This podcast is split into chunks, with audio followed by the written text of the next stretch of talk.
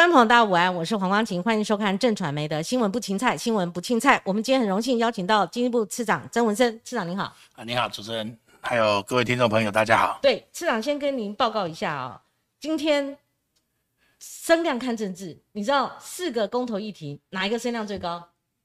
最近吗？嗯，今天最新做的，今天最新做的，你考我，嗯我我我猜应该，呃，美族当然是一直很高，但是合适是不是最近也是很高？合适最高，合适最高我想合适第一，早教第二，早教第二，莱猪第三，共同榜大选第四，第四冷到只有六趴。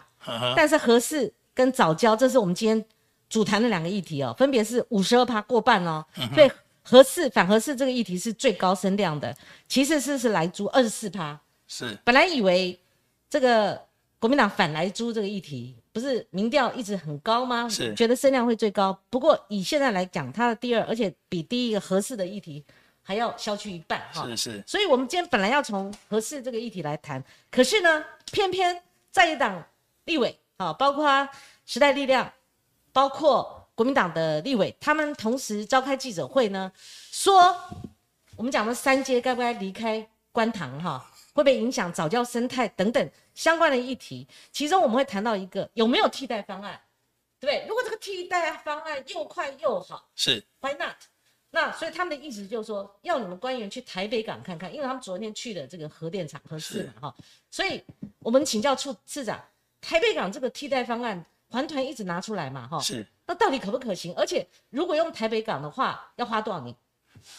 好，那主持人既然是这样，我们就从那个最新的新闻开始回应。是是是对，OK，好。那个上午就是呃，在党的立委还有提案公投提案方有开了一个记者会，然后他们提到说，台北港的 N 七到 N 九的码头，呃，如果到那边的话，只要五点五年。好，那五点五年这一件事情，我我来我来说明一下这个状况到底。是五年还是十年？呃，我觉得这个不是年多少年的问题。嗯，呃，一百零二零一八年五月三十号，我都还记得这个时间。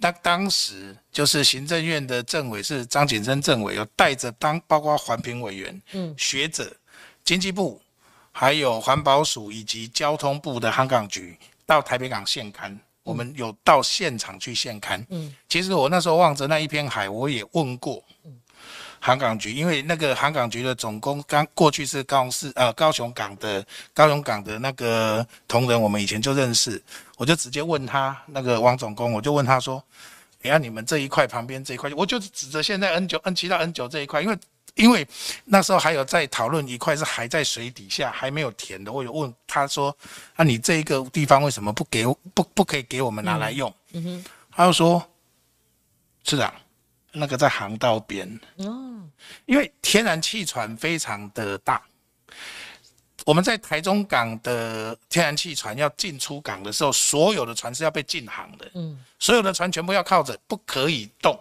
要等那个天然气船进来，所以他每次都是一大早拂晓的时候进港。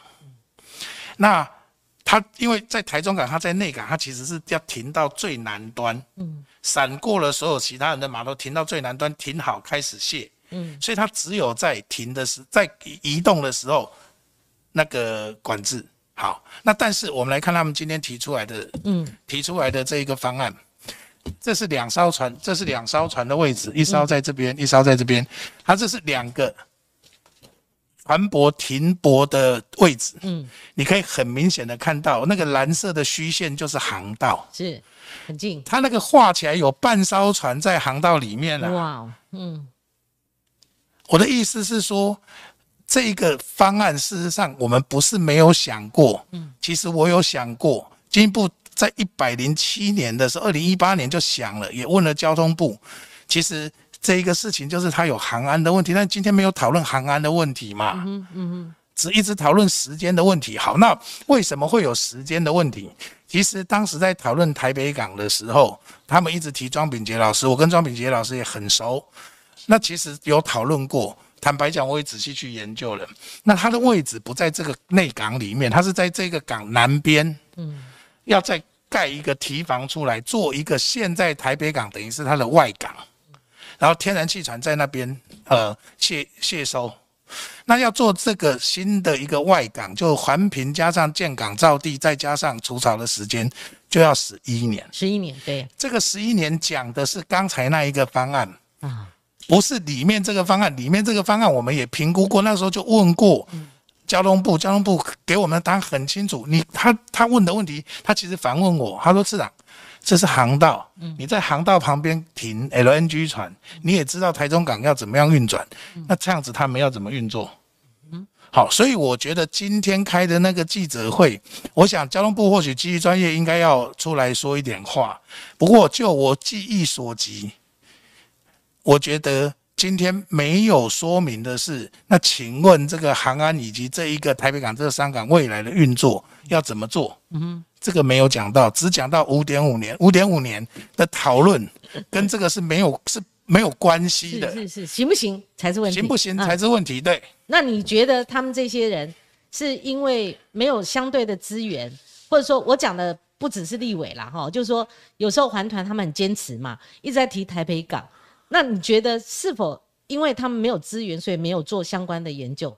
呃，我我这样子说啊，其实状况是这样，呃，包括当地的生态的调查等等提出来的质疑，站在经济部这边，我们像这一次外推以后提的环差，也都针对这一一的质疑，包括水下的生态、潮间带的生态，包括水流的状况等等，我们做了非常多的调查。那其实要说这个，呃，要说这个那个。台北港这些替代方案，其实我们一再做说明。这一个案子，我觉得如果他们回去印象还有的话，其实二一二零一八年就讨论过。嗯，摆在内港其实是有它的困难度。他们今天找到了一个讯息，说后面这一块后线可能没有人，那本来有人要利用，现在可能没有人要利用，所以可以用。嗯，但它整个。要做的就是它的整个船舶运转等等超船的分析，这些相关的事。这一个最基本的是你的船停在航航线上，嗯，航道上，这个显然就不会过关。然后不是说我呃不是说有没有资源做研究，而是包含农委会当时也有支持他们做了一些生态的研究，研究都有做。是好，而只是说这些跟工程有关的事情，其实工程界也可以问。那但是很不幸的就是问了以后，上次我我想说，在很多节目里面都提到，就是有一位环评委员在环评会的时候，他们一直，他们现在一直在控诉二零一八年的时候环评会做决定的时候是什么样的状况。那我也很想讲一件事，二零一八年环评会决定的时候，当时环评委员退席，嗯，里面有一个讯息显然不对，那这个要不要被检讨？就是有其中一个环评委员，嗯。提了他的替代方案，他是审查者，他提了替代方案，然后说在台北港只要四到五年就可以做好。嗯现在在内港有现成的土地，你的答案都超过四到五年，都要五点五年。是。那当时在环评会里面，一个环评委员主张说只要四到五年，五年之内可以做好。结果其他环评委员。有相信他讲的话啊，嗯嗯嗯，他就认为说政府其实在这个事情上没有尽足够的努力，但这几年来提出来的问题，我们积分基本上都没有否定问题哦，嗯，只要你提，我们就一个一个去做，是是是，包括不管水二三二变成二十三公顷嘛，哈，二三二变还有外推方案嘛，尤其是最后的外推方案，可是。包括台你刚刚讲的这个替代方案，台北港你们也诉求了嘛，哈，是。说服了嘛，可是他们都。完全不能接受。之所以有台北港替代方案，就是他们不接受三阶嘛。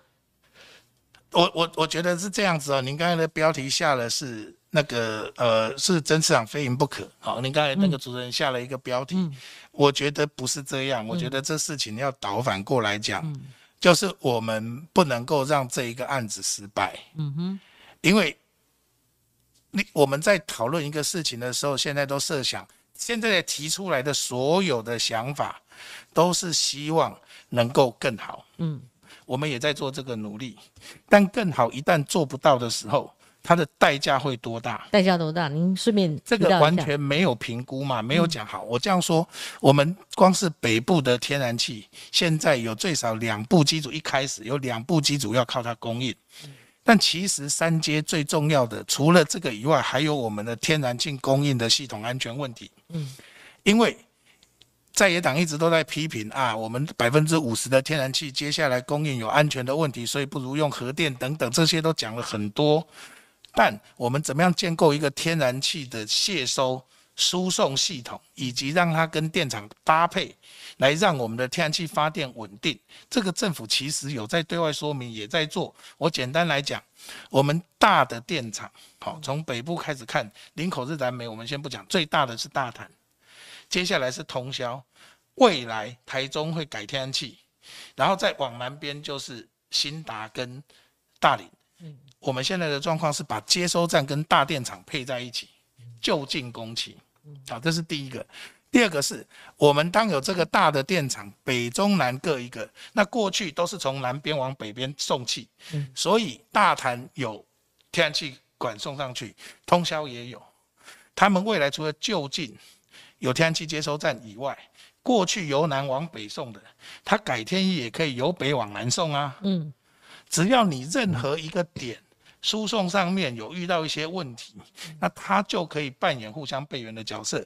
除此之外，我们的天然气管最早的从永安开始往北打的那些管线，我们都已经在评估要在新设新的管线。因为管线用了一定年限，它要替换，你没有准备一些余裕，它就没有替换的机会。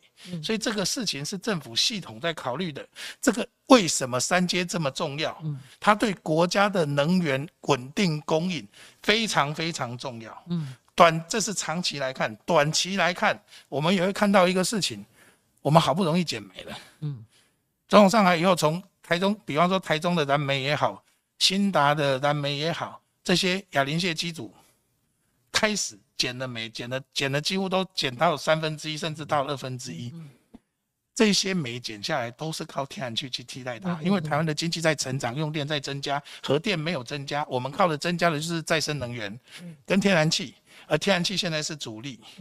我们把新的天然气接收站做起来，嗯，其实。对国家未来三十年要走到近零碳排，会起一个非常稳定的作用。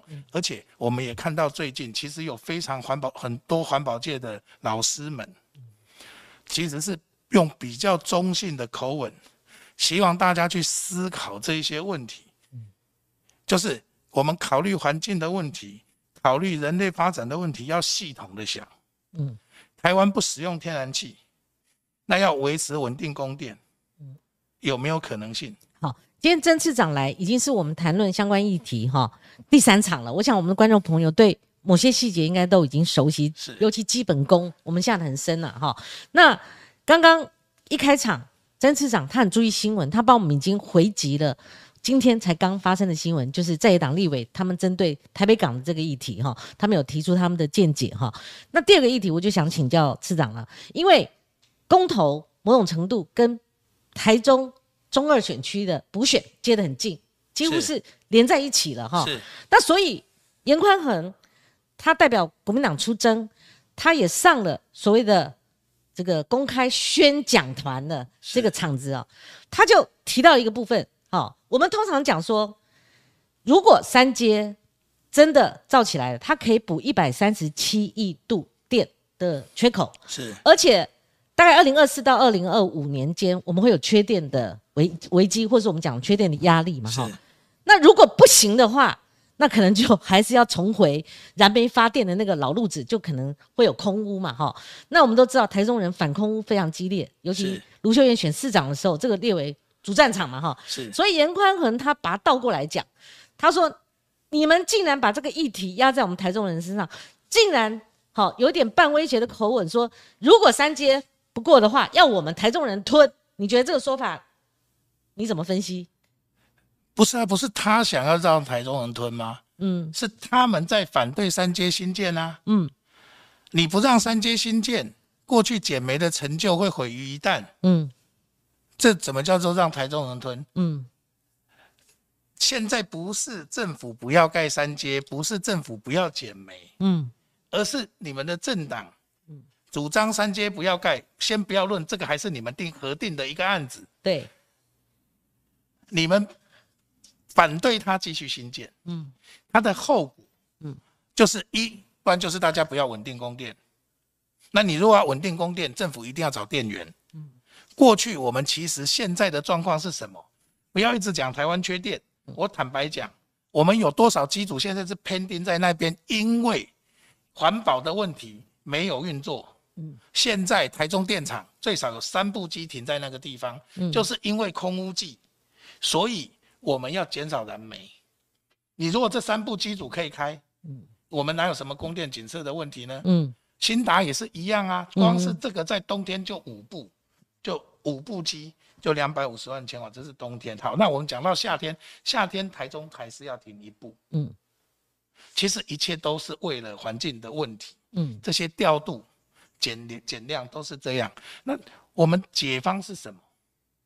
解方就是用天然气机组赶快起来。所以严康文的说法，应该导果为因。对他应该倒过来讲说，我们不要再有污染，不要再燃煤了。所以，请支持三阶天然气，这才是应该的主张。可是他的结论是他支持核电去了，核核四去了，核四重启去了。核四已经讲很多年了。对，我们等一下也会谈哈。我觉得早教的议题。要跟合适的重启的议题要放在一起看，是真的，这两个是同一件事。不过我们先把这个所谓的三阶的议题讲讲完哈。那请教次长，为什么最近连赖清德副总统以及经济部部长哈，您的长官王美花，他们同时提到台积电在高雄设厂跟三阶的关系呢？你可以揣想嘛？或者帮他们解释吗？不是这个，我我觉得这是比喻哦，就一样，就是其实是因为他那个在新闻热头上，让大家知道说，其实我们的。呃，护国神山这一段时间发展的非常好，嗯，好，但是护国神山需要后勤啊，嗯，后勤就是要供电啊，啊，它其实其实我的看法是，其实护国神山是一艘，你如果说它是一艘航空母舰，台湾要能够立立足，它旁边又有非常多的舰，它要是整个舰队，嗯，其实不是只有他们在增加，嗯，它增加的时候，别旁边供应链的通通一起。嗯，都在增加，嗯，所以我们要讲的应该是这个护国神山这个舰队其实正在成长当中，嗯，那它成长当中，我们现在是拿，我觉得不管是副总统还是部长，都是举拿旗舰。再举例，其实不止他，其实是整个产业链全部都会面对。你，你只做晶圆代工，难道你不用做工只是举一个例啦，是。像赖副总统他的意思说，我们要让中南部好有余裕，没有余裕供电给北部嘛。那所以他就举台积电要在南部落场，是对不对？这个为由嘛，而且不然我们都靠中南部，我们有用用我们三块嘛，哈，三阶是北部嘛，哈，那中部南部有，那我们以前都是这样往北，都是由南往北。对，他的意思说台积电要设厂在高雄了，以后要用电的，我们应该让他专注在。南部哦，不要再有余裕供电给北部，所以北部要靠什么？就靠三阶。他逻辑是这样。是。可是这一套论述，包括王美花部长的论述，被朱淑娟打枪啊。因为我们知道朱淑娟她对环保议题相当琢磨哈。是。他的意思说这是老的思维，等于是说，她说老的思维在哪里？说你开发就等于高耗能。他说事实上你们不知道，台积电他们自己要提升他们自己的效能一倍。二十五趴的生产用电是要靠再生能源。那个，我我我先说明一件事情哈，我觉得这一些题目，我其实私底下也都有跟跟遇到一些关心环境的朋友交换意见。那当然，这个在国际上面讨论是一件事，可是我觉得讨论会怎么接受是一件事，但台湾要去想好，嗯，呃，我们的产业结构、我们的生存基础以及我们的道理在哪里？我先从讲道理。全世界生产晶片效率最好在台湾，包括能源使用效率，嗯，包括能源使用效率。那其实这对台对全世界来讲，因为暖化这一个议题是有高度的外部性，嗯哼，就是你在 A 地排的二氧化碳，过一阵子就是全部都会受影响，就不是只有局部的。比方说我们空污哈，我们空污的排放物就是 PM 二点五。嗯，它过一段时间会沉降，所以它比较是局部性的。嗯，可 CO2 这件事不是，嗯，它是高度外部性的，所以才要全球一起拉起来讲。你没有看过其他公公屋，嗯，需要全球的领袖一起讲嘛？二氧化碳要，那我觉得大家应该去思考一个问题。我其实在很多公开场合已经不止一次讲，我觉得对台湾来讲，我们要想好我们的地位，也要跟世界沟通，在台湾生产是最有效率的。它能耗是最低的，但你算来算去算到最后说，因为你台湾人均是最高的，所以这个要被指控，我觉得这个不合理。台湾应该要把我们自己的论述讲清楚。嗯，我在帮全世界生产，我不是只为了我自己。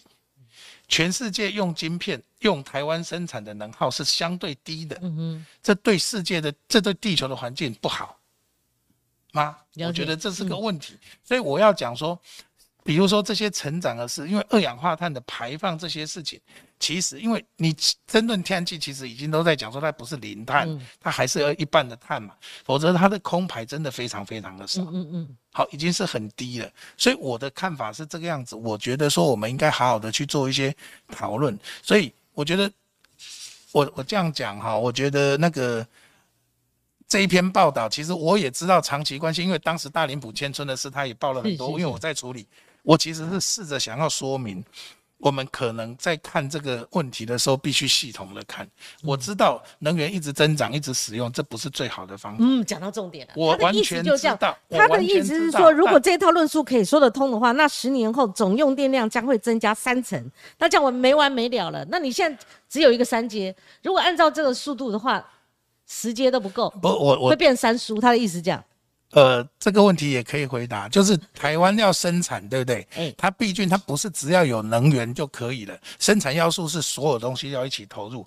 台湾现在的生产要素最大的缺，其实某种程度来讲是劳动力，因为我们的人口没有正成长嘛。嗯。和我们已经没有人口红利了，其他国家或许还有，所以我们必须把这些人力用在高高附加价值的产业上面。而现在正是一个机会，我们的高附加价值产业正在发展呐，嗯嗯嗯，正在发展，我们必须把握这个机会，这真的有时间的问题。嗯，那再生能源它未来会在后面慢慢赶上来。嗯。它会在后面或或在未未来会赶上来。那其实再生能源的发电量，以我们现在的估计，我们在二零二六年估哦，应该是从二零二五年开始，光是离岸风电大概一年就可以发六十亿度电上来。嗯，好，就可以发六十亿度电上来。那六十亿度电以现在来讲，就两个 percent 的嘛，它就会这样一直，光是离岸风电，它就一直替代掉。嗯，其实它会有一个交叉。我们过去在对外说明的时候也说了，接下来燃气先超过燃煤。好，我们的发电量，燃气会先超过燃煤，然后再生能源会超过核能。接下来关键的是要看什么时候再生能源超过燃煤，这个是我们在努力的目标。接下来再生能源要超过燃气，嗯，燃气是辅助再生能源运转，嗯，的一个辅助性能源、桥接的能源，嗯，其实我们在算二零五零净零碳源路径都有在算。至于他们提到说我们现在投这一个接收站，到了二零五零年可能使用率不到百分之四十。去看一下日本跟韩国，他们现在的使用率也就是百分之五十啊。现在我说的现在，我们的我们到二零五零年的使用率还有百分之四十。嗯，那有有有不好吗？有非常不好吗？而且我要这样讲，到了二零五零的时候，如果你纯就跟我念成讲成本，早就摊提完了，三十年绝对摊提完了。后面的不是这个，而且天然气接收站未来我们如果要用滤清。要进口，就氢也是，它可能会异化以后进口。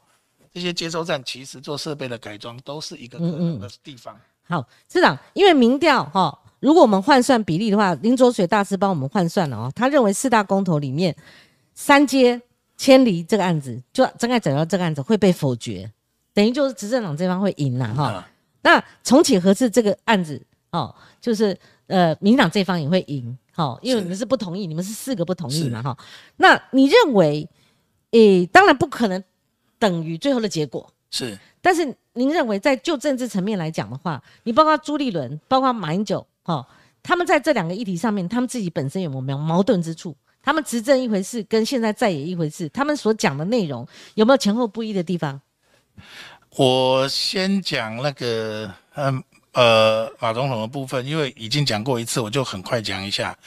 我觉得他不知道听了谁说，嗯，他对核电抱以非常高的期待。是，那大概也是因为在政治上做出了一些决定，所以其实不是那么容易转身翻转身。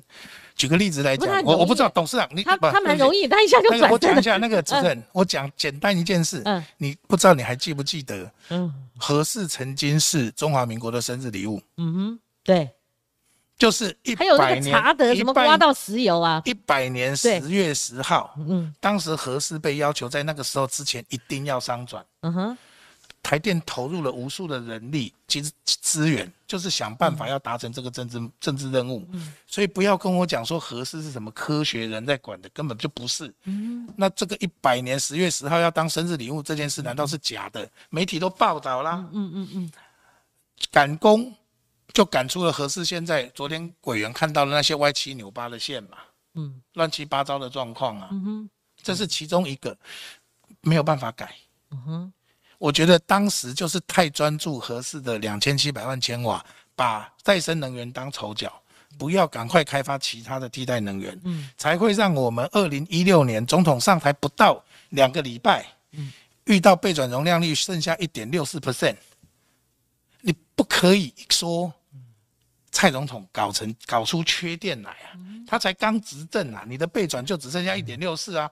是这几年我们努力想尽办法该该调度的调度，电厂赶工的赶工。我觉得台电辛苦，坦白说，到目前为止，包括部长跟我们，都也都看得到台电的辛苦，台电同仁的辛苦，这是事实。嗯，就是过去他们可能被要求要怎么做怎么做，这一点我们先不谈。就是何事过去讲过什么事，我们先不讲。光看这几年台电的辛苦，嗯，这是很明确的。你看上来多少个电厂机组，大林的上来。林口的上来，通宵的上来，现在在盖哪些电厂？大潭在盖两部，新达在盖三部，台中再盖两部。坦白说，坦白说，你去看那个投资金额，那看那个投资金额跟投资量，陈水扁总统决定的发电量有四百五十七万千瓦，马总统才三百一十七万。嗯。应该要往上叠，因为我们其实真经济在成长，基础在翻新。三一七理论上应该是六一七或七一七才对。嗯哼，因为陈水扁总统就四五七，嗯，对。结果搞到最后变成我总统上任五年，蔡总统上任五年，我们光是电源开发计划已经合了一千六百二十几，嗯，超过一千六。嗯哼，它的五倍，嗯，五倍，嗯嗯嗯嗯。那是为什么？那就是为了接下来我们看到台湾的经济在发展跟转型，这是一二。我们也看到，如果未来我们的要走向无碳社会，我们一定要面对，就是过去用油的，嗯，燃烧的方法可能要开始用电，嗯，比方说最简单就是电动车，嗯哼，所以我们要布局，所以才会在这个时候做这么多的投。好，知道我的意思说，马猪简单来讲，他们矛盾之处在哪里？好。嗯，我觉得马英九的状况最马总统清状况最清楚，最严重了。对他就是八字，他就是脑袋，他就是一直坚持着合适。嗯，我觉得合适没有放掉。嗯哼，其实台湾因为他没有废，他只是封存。他就是还他他脑袋里还是合适他就在记着这个事。那我觉得，我觉得朱主席现在问题是这样，他就有点可惜。嗯哼，我觉得他刚接主席没搞清楚。嗯。他过去就是反对合适的啊。嗯哼，我讲一件事情，我觉得我我说一个时间上的巧合哈。合适什么时候封存？二零一四年四月，嗯，对不对？嗯，二零一四年在干嘛？选县长，选市长。嗯嗯嗯嗯。那他当年他的对手叫做尤其坤院长。对，呃，他很近哎。对，三 percent，三 percent。本来民调差很多啊，结果没想到啊，差那么接近啊！不止，就是那个时候，如果你想想看，那个时候如果一边合适一边反合适，那个时候辅导刚过，嗯，你觉得结果会怎样？嗯哼哼，那就不得了了。所以我觉得过去他反对，我认为他继续反对，他说他没反，他只是反什么核废料啊，哦，只是疑问呐，只是提问题啊。好吧。可是。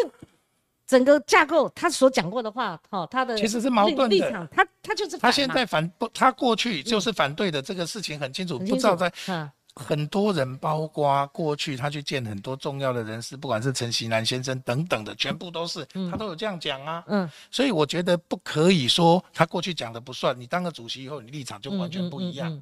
嗯，好，这个非常了解。而且新北市民就要记得一点啊，那你你只要一离开这个位置，他的主张就跟新北的利益不一致。而且林口跟巴黎的民众可能会对于台北港，对。会很有疑虑，在他当他走路路面嘛，对不对？合适是一件事，对，好，合适是这这我这样讲是两个反复，不是一个，嗯，好，合适是过去反对，现在赞成，嗯，这是反复，嗯，三阶也是啊，三阶现在大家讲去台北港，当时发函说台北港不能去，二零一五年九月发函说不能去的人，就是新北市长朱市长啊，你就是朱市长，他现在他说三阶不要盖。嗯意思包含他也接受去台北港吗？嗯那这是不是又是反复一次？嗯，而且二百三十二公顷的那个呃，可能真正会伤早教哦的那个部分，那个是马英九核定的了哈，所以那个我讲一个更大更久的历史好不好？好好好好，回去 Google 一下，我们还看得到一个事情，就是当时桃园县的县长啊曾经欢迎啊观塘做工商综合港，嗯。那个时候的县长就是朱县长，哦，那那嗯那时候还没有就是改制的现时候，在就是现在哦就是他他当时在做桃园的县长的时候，就曾经公开这个媒体，就回嗯去 Google 都还找得到，是就曾经公开支持欢迎在观塘，就是现在的三街那个地方盖商港，嗯那那就是要把潮间带填掉。是是是。哦，这个这个我这个我反正我我我回去 Google 一下，哎呦，原来有这一条啊！这个你你你不不指点的话，我们不能按图索骥。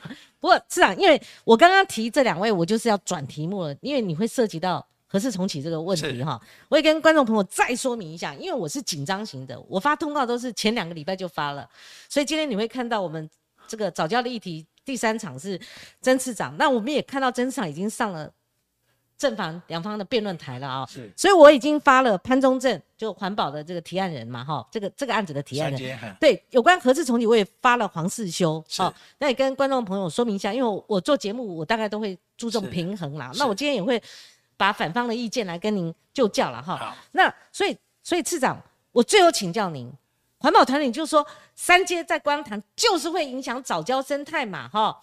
那可是中油董事长说不会，就算是外推方案他们不接受，那以中油的案子的话，那个影响是微乎其微，那要讲究一大一大篇哦。是为什么告诉你说微乎其微？是那所以结论就是，他们说会，你们说不会。好，那这个这个中间，我们一般民众要怎么选择呢？这我我个议题很重要。好，我这样说哦，讲我穿了就是这个这个嘛。好，呃，我我觉得是这样子，就是说不管是会或不会，双方都要举证哈，嗯，他拿回来做科学证据。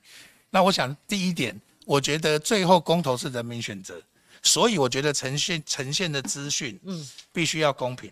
哦，好，第一件事，他们可不可以先承认，嗯，陆地上的藻礁我们没有去挖它，嗯也没有去填它，哦可不可以先承认这件事？第一个，因为部长因为部承认，对，潮间带你看得到的那些藻礁，我们没有去动它。早教没动啊。对，这是第一个事情好。好，这是非常重要的。第二个事情是，我们做了相关的外推，在外推的研究，对，我们也去报，也去那个呃环保署做了报告。好嗯哼，那这一个部分，其实我们报告都已经给环保署，也都公开了。他针对我们的报告有没有什么意见？不是只能够是问题，或是你的主张就我不相信。不能只是说，因为嗯到底是什么伤害是是到底是什么样的伤害？这个要说。我先说提出来的可能性，我们回答了几件事。第一件事是会不会淤沙，嗯，第二件事是港口建在那一边会不会阻断洋流，好、等等。好，洋流，他们是说那个有个叫栈桥，是不是？对栈桥，对，栈桥，然后而他们一直在讲突堤效应，包含包含那一天在公开说明会跟部长那一场的时候，都讲的东西都还是错误的。嗯我觉得我我我在这边把这几个稍微快速的过一遍哈。嗯我觉得第一件事情，突提效应，因为我们是栈桥，突提效应根本就不存在。所有的水工的老师就跟你讲说他们就已经栈桥了，觉得没有什么嗯突提的问题嗯，有也是既有的结构的问题。嗯嗯好，这是一。好，那二。就是他们提到说，那个我们我们外生外推之后，水下的生态有没有去调查？我们去调查，我们调查得到的结果就是，它跟我们西岸一般沙岸地形的生态一模一样。西岸没有三阶的意思啦，西西岸就没有别的全，部他们是不生态是一样的，就算有三阶，三阶不独特，三阶往下延伸到亚潮带的，了解，并没有因为它上面的这些地形地质的状况而有特别，这是我们调查的结果。嗯嗯这是第二件事。我们甚至觉得，因为还有港港，如果在那边未来在港里面有部对部分的生物其实是有帮助的哈。其实讲白了就是类似珊瑚的那样子的一些东西，因为你挡住了水流。珊瑚跟礁石又不一样，不一样因为深度不一样。最后一个是我们一直在 argue 的，就是这一次公投主文里面重点，它要迁移五公里的对基础，就是投提案方主张从岸边延伸五公里都是早教，嗯，他们背上一个硕士论文。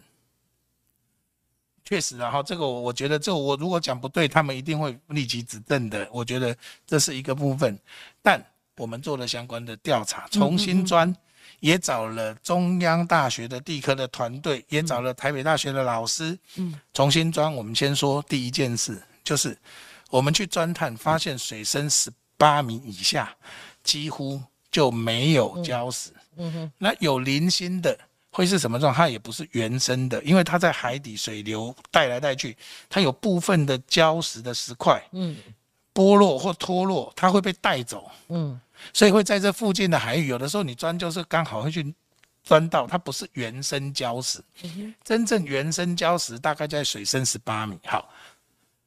他们最推崇的提案方最推崇的就是当时中研院有做了一个报告，中研院那一份报告里面也提到，早教最主要的分布其实很清楚，就大概到水深十五米这一边。嗯，他的报告里面有写到，嗯，就他们有没有有没有提十五米还是十八米的差距？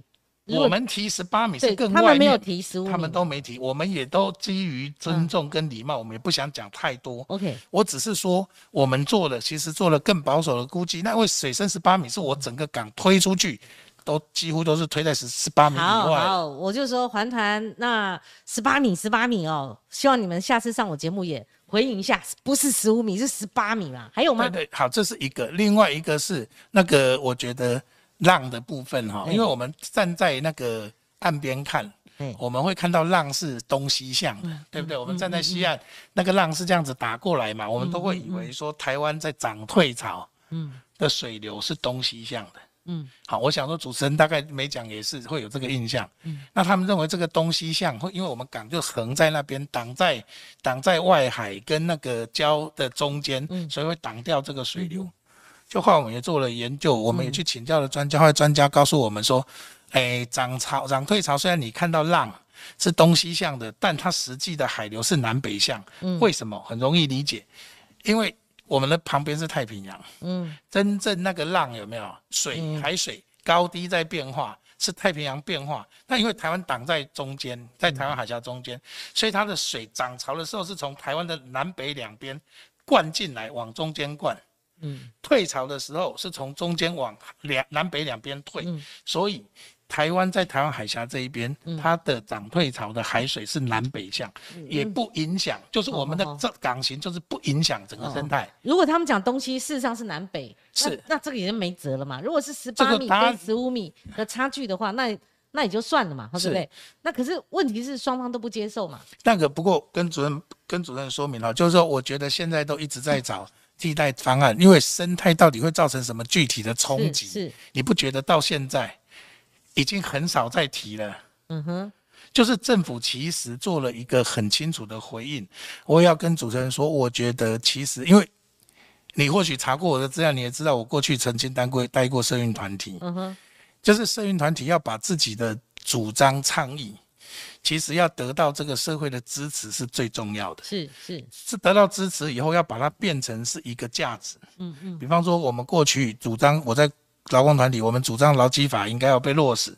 现在没有老板敢不算加班费，嗯，对不对？理解。嗯过去是没有的，是退休金现在也都有了，这个会逐步的落实。嗯我先讲，我觉得这一次这一个题目，因为我参与前面一大段，就是去找各种替代方案的过程。其实我长官也是支持我们，只要找得到方案，他他他都会支持我们。是真的，最后是自己找不到是，适当的方案。好我要嗯主持人让我讲一件事，我一定要讲这个话。我觉得这一个运动护早教的运动最成功的那一刻，其实是行政院宣布，进一步宣布往外推四百五十五公尺，嗯，这是我们尽了最大的努力。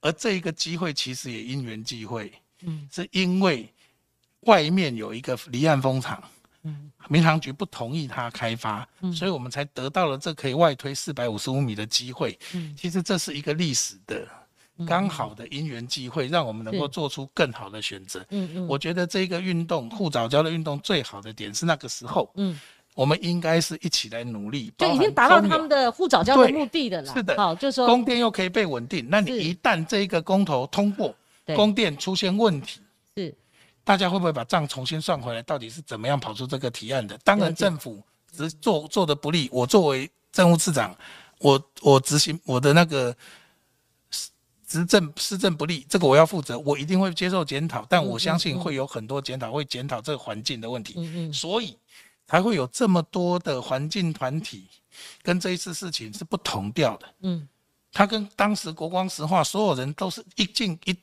同样口径，这一次是完全不一样的，是有不同的立场的。这是一，我们也看到陆续有很多学者跟老师在投书，嗯，其实都而且都是关心环境的人。对，先前有高中生、大学生在老师的带领之下是呃护早教的，这个现在声浪好像也没有看到，没有像刚开始的时候新闻发酵。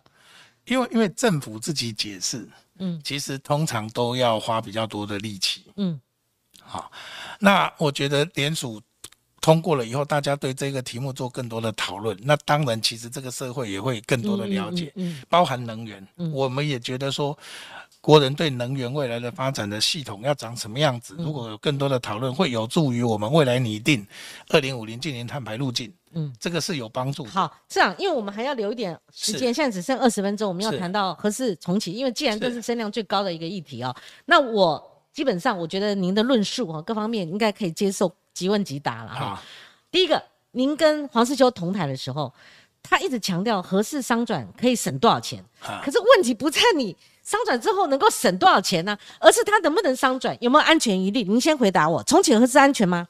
我先说第一件事，是，就是合适过去从选址开始，我我先问第一件，就是我们为什么要把核电厂摆在断层正上方？嗯台湾的人民没有选择的权利。嗯，纵使我们要用核能，我们也不需要把核电厂摆在断层正上方吧？呃，光是是不是在断层带上，蓝营也认为不在，听我说，嗯他们这个确实在断层带上，确实这点没有办法否认。嗯只是现在在 argue 说它是能动断层还不是能动断层，他们讲错了，不是活动断层啊、嗯是能动断层。到底是不是能动断层对，？OK，好，那是不是能动断层？很简单，要开挖。嗯当时他说经济部地调所讲了一个答案，说他不是判断他不是能动断层。嗯地调所是经济部的、啊，嗯真正审核你过或不过是原能会啊。嗯哼，原能会审查的结果就是他不相信，请你开挖证明确实是嗯是，因为他找了委员来审查嘛。所以我要再说，跟主持人说明就，这里面有很多的说法，举的证明，如果是经济部曾经讲过什么事，是，经济部是考生家长，嗯。经济部不是老师，嗯。真正的考官是袁能会，嗯，我们是陪着台电去考试的。所以袁能会在马英九在审执政封城之前，他是没有通过安全测试的，完全他原能会打脸两次，就是马英九执政的原能会，原能会对是。马英九执政的原能会打脸两次，第一次是组成那个安检小组的时候，他说那是你们自己搞的，我不承认。嗯。做安检小组，安检小组报告出来要送给他，他不收，嗯。他不收。嗯。二零一四年七月，二零一四年八月，当时的蔡主委嗯。是马总统派的蔡主委，嗯，他不收，不收的理由除了断层带，应该还有其他项目嘛？最重要就是他所谓的测试运转测试，对，你们自己做的没有符合标准，嗯因为对原能会来讲，他心知肚明嘛。嗯其实核市场的试运转测试两千零七年嗯就开始啦、有很多不会通过的事情，他心里都知道啊。你搞了一个安检小组以后就会通过，嗯那那那原能会不是塑胶做的？嗯你该改善的事情没有改善呐、他们在改考卷。嗯。你台电作为一个考生，你过去送一百八十七份考卷进来，有很多地方就是这里空白没写，嗯。那里空白没做，然后他就跟你讲说你要回去改正，嗯你下次再送来，他就没有看到你有改正过，就叫你订正都没订正，你说你这个是老师不改考卷，是，我坦白讲，他愿意收考卷算风度还可以了，嗯嗯嗯嗯所以当初的问题没有改正，没有解决啊嘿，不然我就直接问，也可以问当时的王厂长，你到底安检嗯那个跟原来试运转报告，你有哪些东西你是改正了？好，王厂长来了，他今天发一个声明，就是王博辉这位吗？不是，是就是他嘛哈。因为我我有加他脸书了哈，我看他经常写一些好。那这个前厂长他说三年就能启用，如果重重启的话，他三年就能启用，因为他如果是站在他是合适前厂长的这个这个身份，有好也有不好，是。因为你自己人帮你自己的 baby 说话嘛，是。哦，可能掩盖到问题，是，但是有可能是说他很了解，我我我直接讲啊，哎，我觉得光是我我这样子讲了，原来三年就可以做好等等的，后来又讲五年嘛，哈，反正这个台呃合适的特色就是完工期限一延再延，所以连讨论都还可以一延再延，状况就是这样。合适就是永远不知道什么时候要完工，永远不知道预算要多少。嗯，现在连讨论重启标准都还是这样，他们都还是这种说法，这是第一个事情。是，第二个事情，你会提到说他两到三年，我先说两到三年，他讲的是可以试运转测试，也就是反应炉可以填充燃料棒。好，嗯，你填充燃料棒就很难回头哦。我要跟国人，我要跟所有的听众朋友说明，你只要一填充燃料棒，它核子燃料棒开始反应，它就未来它就要进行一整套的除役工作，因为反应炉现在是干净的。昨天去参访，可以走到反应炉的为主体里面，它只要一开始反应就不行了，它就要开始除役。如果它运转不顺，你要开始除役，它要花的经费跟时间是远高过你所谓的五年五百亿啊。为什么一就是你去运转就要除役呢？不，如果你运转不顺，运转不顺除以，因为你 OK 的热，你热，我我这样说好了。但是这一来一间，你说要我做一个比喻，五百亿，啊？不止五百亿，不止他现在500亿讲说五年五百亿嘛，嘿，可以让他做完那个做完重启的准备，啊好就可以开始商转，这是他们的主张，就是五年五百亿嘛。这个说法就是你要去买一台中古车，哎，请你先付定金，啊哈，好，五百亿，五百亿。但你点火的时候，你千万要注意，你只要点火下来，你要开始运转，你才知道车子好不好嘛。哎呦，如果你车子不好，你的你最多就是笑一笑，赶快把定金拿前面付的定金拿回来，说，哎、对不起哈，嗯，那个你这台车实在是糟糕了，完全不符合嗯嗯不不符合品质规范，人家是要退钱给你嘛。可他们认为顺利，他你们为什么会认为不顺不顺利？嗯会不顺？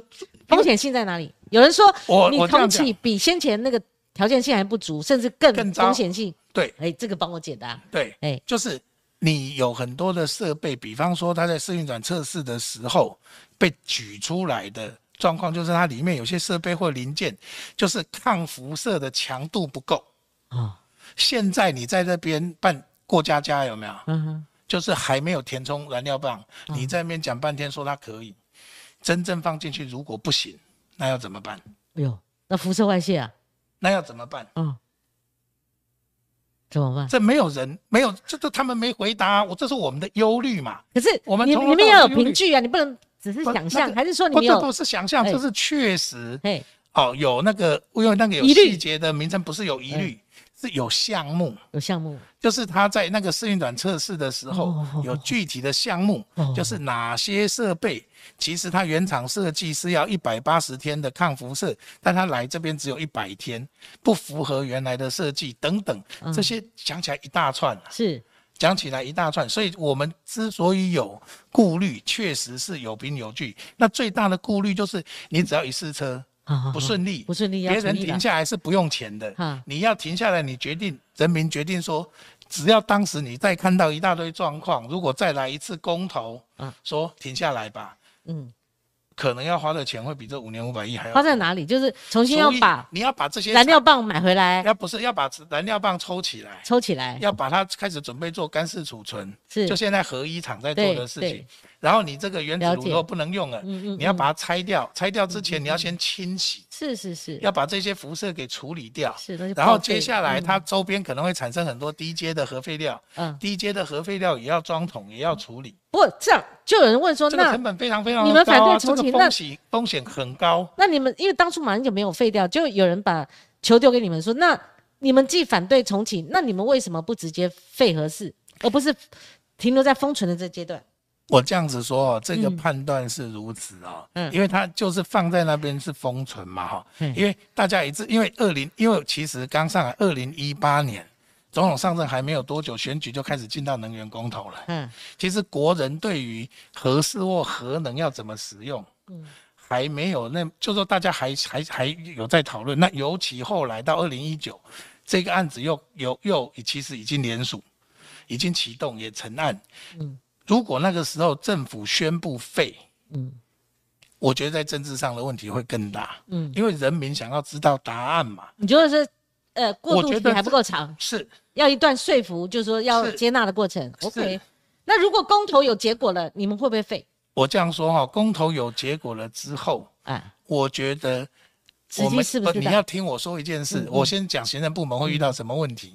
首先，我们有一一笔预算，嗯叫做核四资产维护的预算，就一年三亿多这件事，要送立法院。嗯委员们会不会给我们继续编这一题？这个是我第一个要处理的事。嗯好，这是我第一个要处理的事。那我觉得这个是重要，这是一个重要的问题，就是到时候一定不止行政部门，韩国会嗯都一起要来讨论这个事情。嗯因为既然没有要再继续往前走，那往那它往下到底要怎么处理掉？因为还包含合适的那个厂址，我们要不要做其他的运用？那个，我想经济部不会被同意，只讲说你就反应炉不要了，那其他东西你要怎么办？嗯嗯我其实要不瞒主持人，我们其实光是这一题，嗯我们已经讨论三年了，就是废合适这个讨论三年了，之后是往那个目标走，了但是过程还是要走一段路。对对，之后这个电厂包含土地要怎么运用空间是怎样，有没有其他的可能性？其实这个都有在纳入规划里面，有嗯。都在设想。嗯。坦白讲，我们当然希望现在是在做资产维护，我们也希望说这一个资产能够做最好的使用，嗯，是但是它背后还有很多法律问题，在这个场合里面也讲不清楚是，细节。嗯我们会，我们已经都在盘点。是，如果确定我们要往前走的路径，也会开始对外做一些，开始做一些比较完整的说明。那那又是下一段路程哈。是不过市长，呃，你为什么很生气哈？或者其他人也对黄世修讲这个很生气？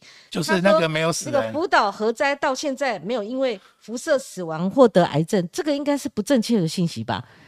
这个我们想坊间的书都可以看得到，对我第一个就是这种讯息还蛮多的。是然后我讲第二件事情就是，以大台北地区，嗯如果有一个消息出来，嗯核电厂发生事故，嗯，主任，我先讲，你觉得嗯整个大台北地区的状况会怎样？怎么不呃没路要怎么可逃了，疏散？要怎么疏散？这是第一件事。是是是，好，这个是确实有问题。逃到那垦丁有用吗？到时候挤爆了不，应逃该是不过去了，看风向了哈，也嗯不见得，哎，也要看程度，这个也不见得到垦丁啦哈，这么远，垦丁是很远的啦。我先讲，但是主持人我要这样讲，这是第一，第二我们不是有做演练吗？以前有做一些朱立伦在当新北市长呢，因为林口这个我们也有在做，我们也有在做，其实都有逃逃生在做，圈呢，我们都有演练。但是所有的评估都是这些演练，其实相对来讲都有一定程度的困难度，因为尤其是其实这里的人口密度真的太高了。哎，我们平常假日高速公路堵车都走不动了，我们到时候怎么走啊？我的我我的问题就是，如果嗯我们要用核电，我们为什么要选择一个电厂，嗯在我们人口最密集的地方，在我们金融跟我们的所有经济最重要的地方，政治的中枢的旁边，再加上它在断层正上方？这这很奇怪，就我们没有其他的选择。我我这个是我一直都很疑惑，就是永和的人把他们所有对核能的想望放在核市场上，我觉得这个反而是一个要去想想，如果核市这件事情，它其实具体的印象对人民来讲可是一个好的他们也驳斥你们了，就是说，如果红市核市重启，我们刚刚其他因素都讲了，如果真的要重启，要花十年吗？呃，这个原能会主委已经这样子评估了。估那我觉10年哈。得昨天大家进去里面看嗯那一个厂长成那个样子，嗯我先说有没有同有多少台电同仁愿意在那样子的厂里面工作？嗯嗯，主持人是没机会进去看了哈，就我觉得进去看了，昨天立伟进去看，个子高高一点的，是一直安全帽一直撞到，不小心就撞到，不小心就撞到，嗯嗯嗯嗯，对。是好。那我呃，有有有可能呃，我们谈到盖核武吗？这是会不会是一个假议题？我觉得是这个样子哦，就是说台湾的状况，就是我们人口密集度很高，嗯再加上台湾的地质状况确实不如欧洲。嗯如果在欧洲都会有这么大的争议，在台湾问题肯定不小。嗯，就是我们条件比人家严峻太多了，对，人口密度也比人家高，嗯地质条件比人家差。啊，我们在这里面一定要选到一个核核核电厂，嗯那这个需要讨论的事情就会非常的多。嗯那我要讲，不过这是基于我们现在对现在的核电厂的理解嘛。嗯嗯现在要讲说有很多新的科技，其实我们也可以挖取的，我们也都在挖取。嗯嗯嗯但毕竟有很多都还是在讨论阶段，嗯我们没有看到这一些未来新的科技的商转，包括说核废料可以拿来再利用，然后可以拿来发电等等的，嗯哼这有商转。其实台湾不用跑在最前面嘛。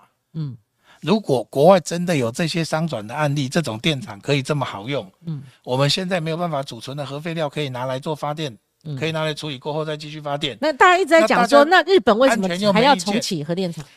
日本是五十几座已经关掉，现在大概只有九座在运转，嗯嗯。二十四座已经直接除役掉了。嗯哼。他们是先减到几乎是零，他是从五十四跑到零，然后再慢慢开，他开了九座，嗯这个是日本啊，台湾是这一座还没盖好，硬要继续盖下去啊，嗯嗯嗯。这个比喻完全不通嘛，嗯哼，好。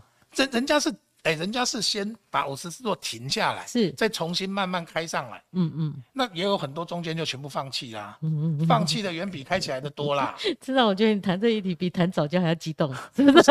我觉得不是，我觉得这个实在是浪费台湾人太多时间了，是是是，一事无成的事。嗯，好，那呃，核废我们政府处理的怎样？因为以前在野的时候，跟媒体一样，我们那时候一直骂嘛，对不对？核废料在台湾始终没有办法解决啊！以前还什么爆料什么北韩呐、又呃选选址选了哪些地方嘛？其实呃，侯市长他反核事，其实他如果真的要他讲，他最常讲就是说核废料不要放到我们家的意思啦，对不对？因为核废料没有没有这个去处嘛，嗯。呃这不是政府的责任你看评论啊，就是说核废又推威权时代，就是说你们谈到这个问题，又把这个问题推给威权时代，最终处置不问你政府的责任吗？哦那个不是我不我主持人我就要问你啊。好啊，OK，主持人我讲，我想对说您跑政治线也跑很久对，对对，台湾所有跟核能有关的厂址的选择，都在台湾民主化之前，嗯哼，四个电厂加上蓝屿，全部都是。嗯全部都是嗯民主化之后，台湾的社会还没有模拟出一个可以选择的路径。其实我们也会试着做，但原来定低阶核废料的那个选址办法，直接是有交给地方公投嘛，嗯嗯嗯那一定要这一关能够过，所以我们也去拜访了县长，两个现在已经是据你选的，包括乌丘跟达人，这个大家都知道，这很久了。其实我老实说，我觉得地方的县长，我去谈他丢给我的一些意见，我真的很很难再回下去。比方说，一个在阿朗一古道的起点，嗯那另外一个杨县长说，台湾比金门大，你们交给金门，然后金门比乌丘大，我们就交给乌丘。嗯，就推给乌丘了。所以我的意思是说，我觉得我们会面对，我们一定要面对这个事情，跑不掉。是，那有可能在乌丘吗乌丘虽然居民少之又少，但是乌丘人还是有人啊。是我有个连友，他也是文学家，哈是，他也写书的，是。他就是乌丘嘛，对不是对？他谈到那个导弹危机的时候，乌丘也在前线很紧张嘛，是。哈，呃，运补嘛，干嘛等等。那乌丘人一定反啊，是。他本来守守灯塔的嘞，你知道，以前守灯塔的，所以。去处有终极吗？我们其实是有有在，因为他有地质条件，所以我们有在找找可能的位置，是。真的是有在找。好，是。那也在设想，包括呃有通过，就是说是不是先暂时，因为因为县市长都不希望放在核电厂嘛，所以我们要找一个适当的地方，可不可以先暂时把高阶的废料跟低阶的最终能够摆在一起？就是因为高阶的最终的意思，最终处置厂是说你摆在那边非常低度的看管它，嗯嗯嗯。因为你要看管它百万年，成本非常高啊。嗯嗯嗯，啊，你是光是看那个呢，一年几亿在那边，甚至有的超过十亿嗯嗯嗯。嗯，乘一百万年嘞、嗯。那个成本就会非常非常的高，嗯，所以才会设想说，那我们先找一个挂暂时的，如果是集中处理，未来找到适合的地址，因为以台湾的状况要找到适合的地址来摆最终储存，这个我们努力，我们也在找是可能的地方，也不是完全没有机会，嗯哼，对，啊只是找到了以后。还要做更进一步的分析，因为你要钻探，要怎么样，这个都还要再往前走。好，这是一个非常棘手的难题了哈。是，像蓝屿居民那时候觉得被骗了嘛，因为以前说是一个凤梨罐头嘛，而且他们是低阶核废料嘛哈。那等等这些问题，我们真的说不完。好，以前田秋景在当立委的时候，他最擅长、最这个专注这个议题嘛。那不过我们最后已经。时间到了，不过我最后留一分钟的时间给市长，您来预测一下过与不过，后来会什么样的一个状况？呃，因为它是有法律约束力嘛，对不对？是我我我觉得状况是这个样子哦，就是呃三阶如果不过，嗯嗯，对台湾的实质冲击会非常非常的大，嗯，好，因为它就牵涉到台湾的供电稳定以及未来接下来。南呃中南部是不是能够持续减煤？那个对人民的感受会非常深刻。而且核二核三可能要延役嘛？核二核三核二的延役，因为原能会已经知道，就就法规来讲，这有一点点问题了哈。嗯。全部都超过期限了哈，这个会有一点点问题。那和那那个另另呃和二超过，和三可能有一步还没有超过哈。那和呃另外一个重重点就是。那个和二的部核四的部分，核四如果合四如果通过，我觉得会有更多的讨论呐，一定的，一定一定一定。因为当时重建啊，就是二零二零年那个时候，把把团队找回来啊，把团队预约跟把团队找回来就超过两年了。那部长为什么是说这是一个假议题呢？你说红四重启就算过了，就物理上有非常大的困难，要获得人民的同意也有非常大的困难，嗯。对，因为接下来重启一定会，因为你不做它，你不会不断的把它可能遇到的问题呈现出来。是是。当时合适合适现在是静静的在那边，你就忘了他过去出过哪些事嘛？可以说是挨默了吗？哎不，呃，这个比喻不对。不不对。为什么？因为它没有运转过。OK。就是有出生过才有你讲的，你有有出生过才算是有挨默这种话题。你你这个是还没出生过，我们不要乱乱比喻啊。那我我就收回来了哈。我们反正时间到了哈。不不过真的，我同意次长所讲的，如果红市合适真的重启这个通过的话，哇，我看哈舆论沸腾呐。哦，是是不是可以这样讲？争议会非常的多。是是是。好，因为觉得两个题目下来就像双枪侠一样，市长都可以接了哈。不过今天很过瘾啊。所谓的过瘾就是说议题充分的。哦，我也扮演反方，那丢出来。那我想充分的讨论，我觉得我们越接近十二月十八号的时候，我觉得这种讨论是必要的啊。那我们时间到了，呃，也来不及回应我们的留言板了。留言板上说，我们台湾哪一个核核电厂没有在断层带上？说的也对啊，没有没有没有，这个不是不是。嗯，台湾哪一个核电厂不在断层上？有些不在正上方，嗯旁边有，这些完全是不一样的命题。S 断层是确认有。是是是，好，我觉得这是不一样。你也可以跟我讲，而且，嗯，你也可以跟我讲说，核三厂有恒村断层从厂房过，厂区过，对，但它不是在厂房，嗯嗯嗯，下面。好的，好，今天我们充分讨论了，谢谢市长曾文生来到我们节目的现场。那未来我们也会针对这个议题、那个议题、那那那个议题，我们都会分别邀请正反方的代表来上我们的节目。我们跟观众朋友一起说再见啦，谢谢，拜拜，拜拜。